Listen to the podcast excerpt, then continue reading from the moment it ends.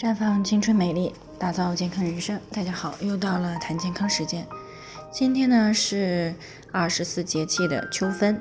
那么在我国古籍《春秋繁露·阴阳出入上下篇》当中呢，谈到了秋分者，阴阳相伴也，故昼夜均而寒暑平。这里的分呢为伴的意思。它除了指昼夜平分以外呢，还有一层意思，就是平分了秋季。所以呢，秋分当天呢，白天和晚上是平分的；而在秋分以后呢，白天就开始变短，夜晚呢就变长，昼夜的温差呢也进一步的加大。那么日平均的气温呢降到了二十二度以下。那么秋老虎呢，可以说也是正式结束了。因此呢，随着节气的变化，那进入到秋分以后呢，养生方面也是需要做出调整的，尤其是下面这三个方面。第一个呢，就是要注意早晚的保暖。那么都说一阵秋雨一阵寒，那经过前段时间秋雨的洗礼呢，早晚的气温呢也是进一步的在下降。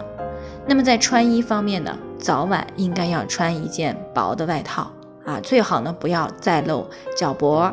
啊，膝盖和肚脐，尤其是多次流产、气血不足以及三十五岁以上的女性，更加要注意了。那第二个方面呢，是可以适当的进补。那进入到秋天以后呢，脾胃经过一个多月时间的休整呢，这个时候呢，适当的进补啊，不仅呢可以快速的修复夏季的过度消耗，还可以提前补充丰富的气血营养。这样呢，等到了冬天以后，不仅可以更好的去应对寒冷的天气，还可以尽量避免冬季月经量少、推迟的情况。那尤其是那些夏天不好好吃饭、减肥的女性啊，啊，以及平时身体怕冷、手脚冰凉、痛经啊，还有夏天有过流产经历的女性呢，都特别的适合。但是进补的时候要注意了，不能够像冬天那样去使用滋补的方法，而应该选用我们前两天谈到的平补。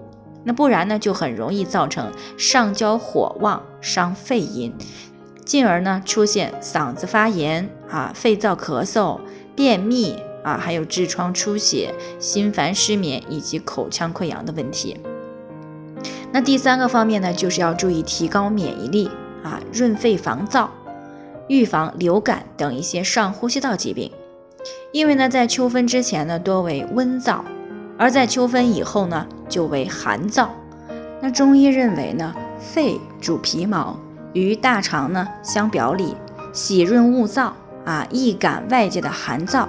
那一旦诱发肺燥、肠燥，那么不仅会出现便秘、便血的问题，那么还容易诱发流感、咳嗽。还有咽炎、耳鸣、烦躁等一些情况。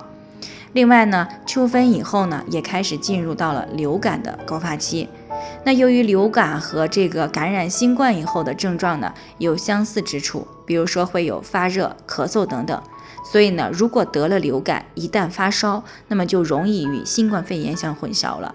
那尤其是在当前我们这个国家本土的新冠疫情呢是此起彼伏的时候，那么就更应该避免流感的发生。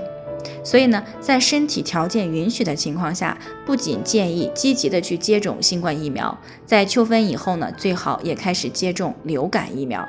那么，尤其是小孩子，免疫系统呢还没有发育成熟，那对抗细菌病毒的能力呢又比较差，所以呢，很多孩子基本上呢都会在每年的秋冬季节发生一到两次的流感。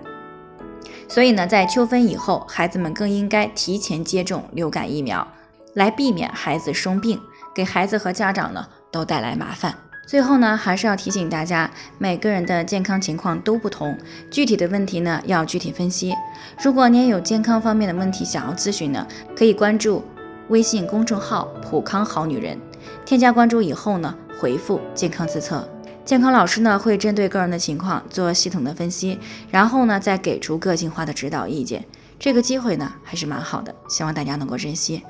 今天的分享呢，就先到这里，我们明天再见。